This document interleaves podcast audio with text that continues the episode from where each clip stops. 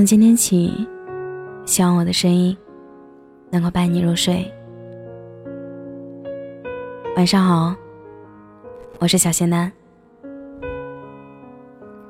前不久，无意中翻到从前相册的老照片，然后翻到每一个阶段的毕业照，看到了曾经每天下课、放学黏在一起的那个女学生，那些朋友。相册记录的都是些最值得铭记的记忆，给人以最简单直接的冲击。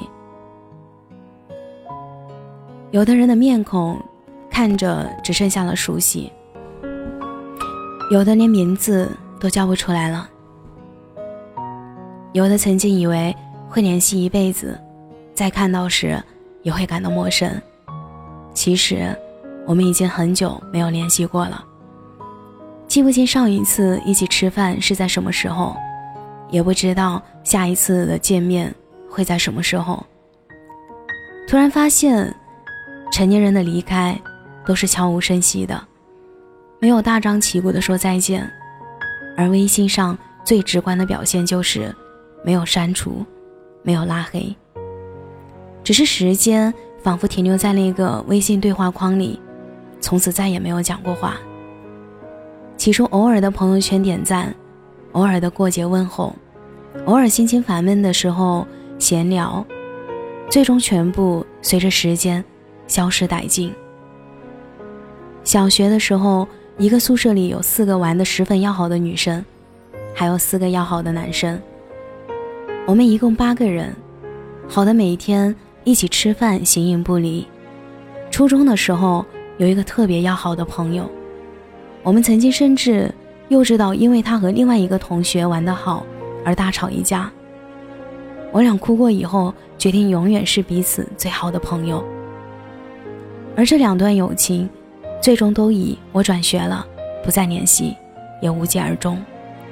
那个时候还没有微信什么的可以维持联系的工具，连手机都是少少用的，留了的电话号码最终也打不通了。后来，以后遇到了新的朋友，以为这回就再也不会走散了。可是，即便是有了一切可以联系上的方式，却也渐渐的断了联系。我能想象到的最亲密的关系，就是别人找不到你的时候，都会第一时间来问我，而我每一次都知道。而曾经，我与你的关系便是如此。喝同一杯水，知道彼此的小心思，知道彼此偷偷喜欢的人，见过彼此的家长，两个人睡过同一张床，穿过同一件衣服。从前的时候，真的很喜欢说一辈子，可一辈子太长了，很容易就走散了。后来，我们分开到不同的城市，开始了不同的人生选择，我们的距离也开始。无形的疏远，我们的联系越来越少，费尽力气找来的共同话题，也发现之前早就已经聊过，只是旧事重提，聊过几句就尴尬收场。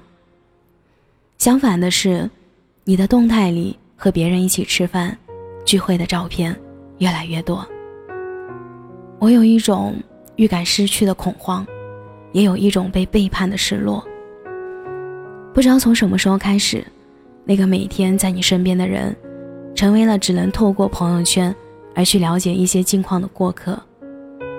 我们最后的聊天记录停留在拜年祝福的那一天，彼此互相送祝福之后就开始无话可说。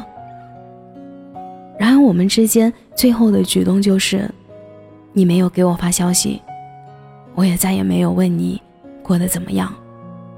可能是习惯了没有对方的生活，总之，我们就这样走散了。看到一句话说：“要习惯抱团取暖，要习惯分道扬镳。”我们开始各自有了新的生活，做着新鲜的事情，认识新的朋友。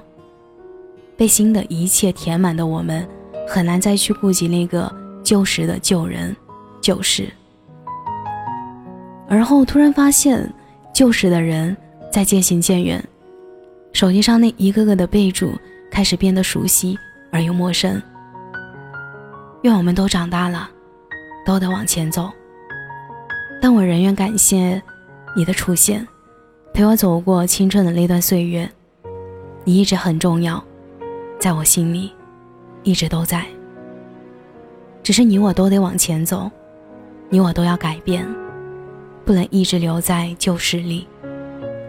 感谢你的出现，愿你我各自安好。